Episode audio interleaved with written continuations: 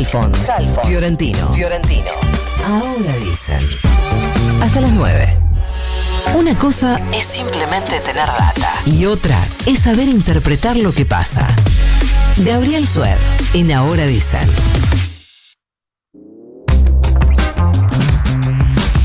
¿Qué dice Sued? ¿Cómo le va?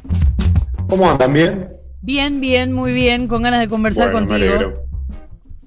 Bueno, ustedes saben, eh, este viernes mañana va a haber una movilización en la Plaza de Mayo con una foto política muy potente, ¿no? La de Alberto Fernández, Cristina Kirchner y Lula da Silva. También va a estar el Pepe Mujica en ese escenario, intentando recrear, por un lado, lo que eran las fiestas kirchneristas de los 10 de diciembre y además eh, lo que fue esa primera ola, la única hasta ahora quizás, de gobiernos, eh, iba a decir populistas, de gobiernos progresistas, también tenían un rango populista eh, en la región, pero claro, a veces eso se puede quedar solamente en la nostalgia, porque tengo una pregunta para plantearles y para que analicemos, y es si este, el gobierno del Frente de Todos, es un gobierno kirchnerista o no, si es un gobierno de ese mismo tipo, si es un gobierno que, que encajaría en lo que fueron esos gobiernos eh, progresistas de principios de siglo, eh, lo que fue Evo en Bolivia, Lula en Brasil, bueno, y ustedes saben cómo sigue la lista. ¿Y ese análisis Eh, se hace desde los resultados, desde las búsquedas? Es una muy buena pregunta para hacerle Bueno. kirchnerismo, ¿no?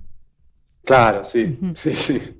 Desde algunos rasgos me parece que lo podemos analizar, Flor, y, podemos jugar ahí con, con qué se analiza, cuál es el criterio.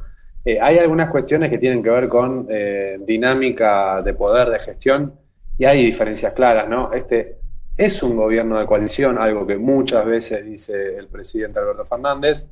Eh, lo que pasa es que, claro, en el 19, cuando se plantó la fórmula y Cristina estaba como vice, parecía que era un gobierno kirchnerista más, pero funciona distinto. Eh, hay distintos actores de poder dentro del frente de todos y cada uno tiene sus intereses, sus miradas y cuesta eh, llegar eh, a una decisión común, cuesta ese proceso decisorio, si bien ahora parece que después del 14 de noviembre han encontrado una dinámica de funcionamiento con Alberto Fernández con la lapicera en la mano, Alberto Fernández al frente, pero con un sistema de consulta bastante trabajoso y siempre con ese interrogante de si Cristina está de acuerdo o no en las decisiones importantes. Esta convocatoria a la plaza también tiene por objetivo cerrar filas, ¿no? mostrar cohesión. Eh, hay un gobierno unificado con una foto unida y están todos tirando para el mismo lado. Se busca un poco eso. Otro rasgo eh, que tenían esos gobiernos al principio del siglo, eh, el kirchnerismo en particular, era el rasgo populista, me refiero a lo teórico, el populismo de manual, que es un líder conectando directamente con un pueblo, pasando por encima de toda instancia partidaria, institucional. Y Alberto Fernández no tiene eso, claramente. Es un gobierno que sí intenta apoyarse en eh, bueno, instancias como la CGT, eh, como lo- las organizaciones sociales. Eh, es un gobierno que se construye desde esas mediaciones eh, que Cristina sí pasaba por alto cuando estaba eh, Eh, en el gobierno. Es un aspecto, Gaby, que eh, puntualmente respecto al, al anterior que decías, que no depende de decisiones políticas. Es simplemente, es un.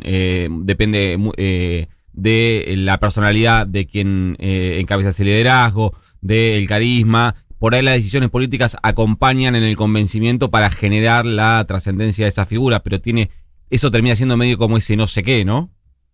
Sí, es como una identidad, un rasgo de, de construcción de poder que, bueno, que está, es inmanente a Alberto y lo era, por supuesto, a Cristina. Pero a la vez, decisión. a la vez sí en su mirada política o en su forma de hacer las cosas, más allá del carisma o de eso que transmite, también uno podría preguntarse cuán kirchnerista es Alberto Fernández, incluso en sus decisiones, ¿no? Claro, o este gobierno, ¿no? En este contexto, porque si había un rasgo muy fuerte que tenía, que tuvo el gobierno, eh, el proceso kirchnerista de esos tres gobiernos, era eh, algo que yo les mencioné en alguna otra oportunidad, que para mí eh, es el rasgo más importante, que es esa capacidad de ampliar el horizonte de lo posible, ¿no? Cuando parecía que, no había salida, de pronto aparecía este, una carta eh, que no estaba en el tablero y que te cambiaba el escenario. Em, la renovación de la Corte tiene algo de eso, la, primera renovación de la Corte que llevó adelante Néstor Kirchner, porque no estaba la mayoría construida ya cuando arrancó el proceso de renovación de la Corte. Es una mayoría que se construye a partir de una decisión que se toma sin tener esa mayoría. Eh, el pago al FMI cambió el escenario y también amplió eh, el horizonte de lo que se podía hacer. La estatización de las AFJP, la creación de, de la asignación universal. No es La estatización de IPF, claro. Cosas que, eh, decisiones que rompen con este, un estado de cosas, un estado de situación, y que te abren caminos que antes no, ni, ni siquiera estaban visibles. Eh, y me parece que también este gobierno es todo lo contrario en ese sentido. Es un gobierno más posibilista, ¿no? Un Claro. gobierno Claro. que dice, bueno, ¿qué querés que haga en esa situación? Apela a que a un poco de comprensión. De hecho, ayer Es como Lula, cuando decís, che, vamos a hacer tal cosa, pero sin romper nada, ¿eh? Sale Sin- mucho el emoji de las dos manitos para arriba. Claro, bueno, ayer Lula eh, habló eh, con Noé Barral Ligera en IP eh, y él decía, bueno, le pido al pueblo argentino que tenga eh, mucha paciencia. Eh, la economía se va a recuperar, los salarios se van a recuperar, pero hay que tener mucha paciencia. Pero que le tenga Y este, mucha bueno. paciencia al chabón, dijo no. Que tenga mucha paciencia. No. ok, ok. En general, pero eh, te marca un poco cuál es el estado de situación. Me parece que Alberto no, no se animaría a decirlo en esos términos, Claro. pero Lula, que está de afuera, dice, bueno, venga, esperen un poco más, porque eh, los resultados se van a ver, pero hay que esperar. El gobierno está obligado a decir, no, ya están a la vuelta de la esquina los resultados. Eh, y lo vinculo esto con algo que eh, leí hace algunos meses al sociólogo Daniel Feierstein, que es muy, muy interesante, que dice, bueno, ¿por qué? Preguntémonos por qué los discursos de la, de la nueva derecha tienen tanta adhesión. Y claro, eh, desde la nueva derecha se está proponiendo un proyecto político, algo que parece desde este gobierno más difícil de construir. ¿A qué me refiero con un proyecto político? Tienen respuestas para todo, eh, hay un enemigo bien claro construido, es la casta, es este, los que aumentan impuestos, son los extranjeros, bueno. Los que eh, estacionan en doble sí, sí. fila. También, sí, Sí. eso, pero es un- ese es un enemigo común. de Es verdad. Claro, ese no es de los libertarios. Y se promete un, un futuro mejor, eh, por supuesto, desde el, el teorema de Balini, ¿no? Se, se promete un futuro mejor porque gobernar es otra cosa, pero se construye esa idea de futuro eh, desde ese lugar ideológico. Eh, ahora, la alternativa a la nueva derecha, como les decía, no parece muy motivante, ¿no? Porque fíjense, por ejemplo, eh, en la negociación con el FMI, también lo que se plantea es, bueno, el FMI en realidad nos estafó. Eh, le dio un préstamo a Mauricio Macri que estaba fuera de sus estatutos, era para que eh, Mauricio Macri ganara la reelección, para que la derecha se consolidara en América Latina, pero ahora no nos queda otra que pagar. Sí. No nos queda otra que pagar y además, eh, por supuesto, esto implica un grado de ajuste, aunque no, no se diga, no se reconozca. Eh, aunque sea un ajuste relativo, ¿qué quiero decir con un ajuste relativo? Cuando te dicen, bueno, como vamos a crecer, no nos va a hacer falta eh, reducir en términos reales el gasto público, porque nos va a aumentar la recaudación y entonces ese aumento de la recaudación va a hacer que se achique el déficit sin ajustar el gasto. Bueno, está bien, pero esto en términos relativos es un ajuste, porque si vos tenés más recaudación, pero lo usás para achicar el, el- el déficit en lugar de para impulsar políticas de crecimiento o de redistribución, bueno, termina siendo una forma de ajuste, que es de hecho lo que le criticó Cristina Guzmán en, la carta posterior a las PASO al gobierno. Eh, esa, esa discusión acerca de si había ajuste o no había ajuste, Guzmán mostrando los números y diciendo en términos reales estamos gastando más, Cristina diciendo, bueno, pero eh, achicaste el gasto y no lo usaste para lo que lo tenías que usar. Y además porque lo Eh, épico en esa negociación, si, si querés eh, generar alguna cuestión más épica o más romántica, podría ser, ponele que, que ni contemplamos la posibilidad de no acordar, porque incluso Cristina está de acuerdo, aunque no le guste cómo, pero Sí, está de acuerdo en acordar.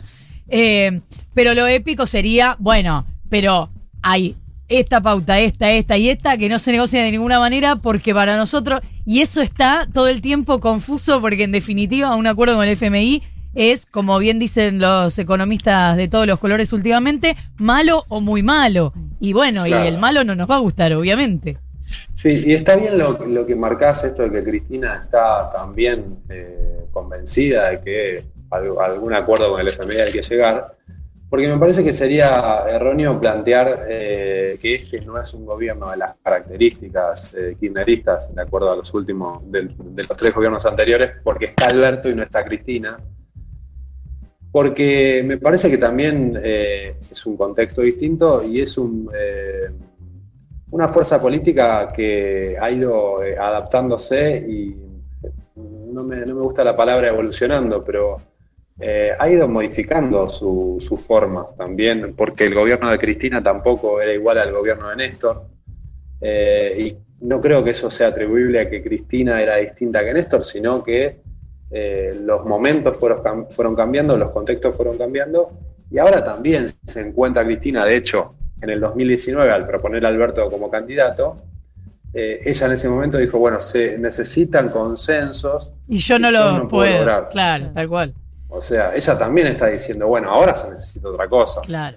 Eh, ahora, fíjense, esto del posibilismo eh, no solo se da, y también tiene que ver con eh, por qué la nueva derecha tiene tanta adhesión, no solo se da a nivel económico, de, bueno, hay que arreglar con el FMI, sino también se da a nivel seguridad.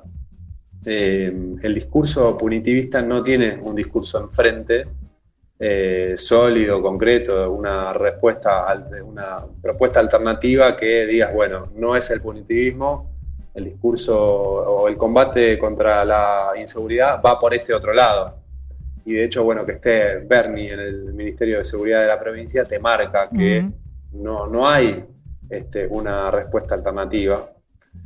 Eh, y ahí también es como que es una batalla en la que la nueva derecha tiene todas las de ganar porque dice eh, eh, es más consistente esa propuesta de combate a la inseguridad eh, con su propuesta general. Su proyecto Además es muy visual, claro. Sí. Y fíjense incluso lo que pasó esta semana con el desalojo en Wilde. Un desalojo a una cooperativa que se había, había empezado a funcionar ahí en el año 2005, poco después del estallido político y social del 2001. Eh, laburaban 100 costureras, eh, tenían anotados a 180 chicos en un jardín maternal. Eh, y se llevó adelante el operativo que se llevó adelante. Y la respuesta, en definitiva, del gobierno de la provincia de Buenos Aires, de Axel Kicillof, si querés, eh, el representante más puro de ese kirchnerismo, es, eh, bueno, había una orden de un juez y había que cumplirla. Que es un poco lo que, lo que se dice un- siempre, ¿no? Pero no, nunca, nunca hay una mediación respecto de la forma, no importa la forma. Bueno, pero digo, ahí también hay una respuesta que parte de la resignación, que parte del posibilismo, eh, y explica eh, por qué la nueva derecha tiene tanta adhesión. Porque la nueva derecha no te plantea ningún tipo de barrera, por supuesto, siempre eh, estando fuera del gobierno es más fácil de hacerlo. Eh, pero hay un proyecto ahí que promete futuro, un proyecto consistente, un proyecto en el que vos podés alinear la política de seguridad, la política económica, eh, incluso la política de género. Eh, y claro, después tenés a, un proyecto político que gobierna y que se encuentra con un montón de limitaciones y que no es capa- capaz de ampliar el escenario con medidas que rompan y que te abran caminos que no eran visibles antes. Sí, es cierto, eh, me quedo pensando en esto, cuando empezabas a hablar pensaba ahí, es un gobierno que difícilmente sea kirchnerista porque no sé si Alberto Fernández es kirchnerista y después eh, es tan complejo. Pero también por eso me parece que los libertarios o la nueva derecha tiene mucho eh, punch, porque además hay mucho eslogan que no abarca nunca la complejidad de las cosas. Entonces, como listo, son frases que no es solamente gobernar o no gobernar, son solamente eslogans muy garpadores, porque, qué Sí. sé yo, la izquierda también puede tener eslogans muy garpadores desde, desde un punto de vista del mensaje Pa- nada más. para mí, desde el punto de vista de la contundencia a la hora de aplicar políticas, la pregunta que yo me hago respecto a. Tengo mi propia respuesta, pero no la voy a dar. Que es, es si eh, Alberto Fernández eh, no es kirchnerista o si eh, es kirchnerista, pero no encuentra la manera de ejecutarlo. Que a la hora de a la hora de, mm, de gobernar. Sí sabemos que es alfonsinista. Sí, Alfonso, Eso re. Eso, Claro. eso recontra. Eh, eso recontra. Pero vos- Sí. uno puede tener más de unismo también. Bueno, Sí. está bien. ¿O no? No Sí, sé. digamos que en el primer kirchnerismo, eh, el de Néstor, eh, era compatible cierta cuota de alfonsinismo con este, lo que pasaba en ese momento y el contexto. Claro. De hecho, Alberto Fernández lleva, estando como jefe de gabinete, lleva a Marta Ollanarte y ahí se dicta el decreto eh, de acceso a la información, por ejemplo, ¿Te acordás? Mira, eh, que es transparencia. que es el que permite, que es el que permite que después eh, presenten este, el año pasado el pedido sobre las visitas a Olivos durante la cuarentena y que eh, bueno, este, Julio Vitovelo como secretario general responda a ese pedido y ahí se descubra que hubo una fiesta en Olivos eh, para el cumpleaños de la primera dama, de la esposa del presidente. Ese es el meme de, pero ¿qué pasó ahora la puta madre todo el tiempo? Pero sobre sí mismo, por favor. ¿Qué hice ¿Qué ahora? hice la ahora? Ese, ese, deberíamos tener ese sticker. ¿Qué Sí. hice ahora, la puta Sí. madre? Eh, bueno, nos quedamos con reflexiones, Gaby, como es habitual, y nos reencontramos la semana Bueno. que viene. Perfecto, beso a todos. Beso grande, cinco minutos para las 8 de la mañana. Futura. Thank you.